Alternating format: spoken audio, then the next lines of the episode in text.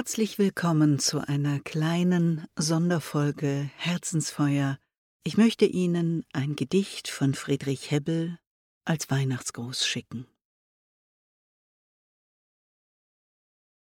Höchstes Gebot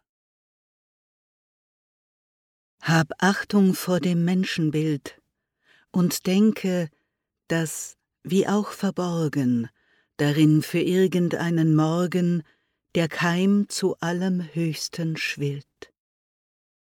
Hab Achtung vor dem Menschenbild und denke, dass wie tief er stecke, ein Hauch des Lebens, der ihn wecke, vielleicht aus deiner Seele quillt.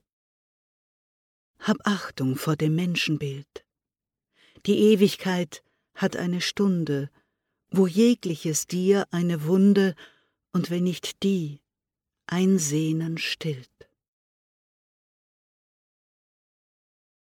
Ich wünsche Ihnen frohe Weihnachten und wie immer ein warmes und starkes Herzensfeuer und eine gute Inspiration in den heiligen Nächten.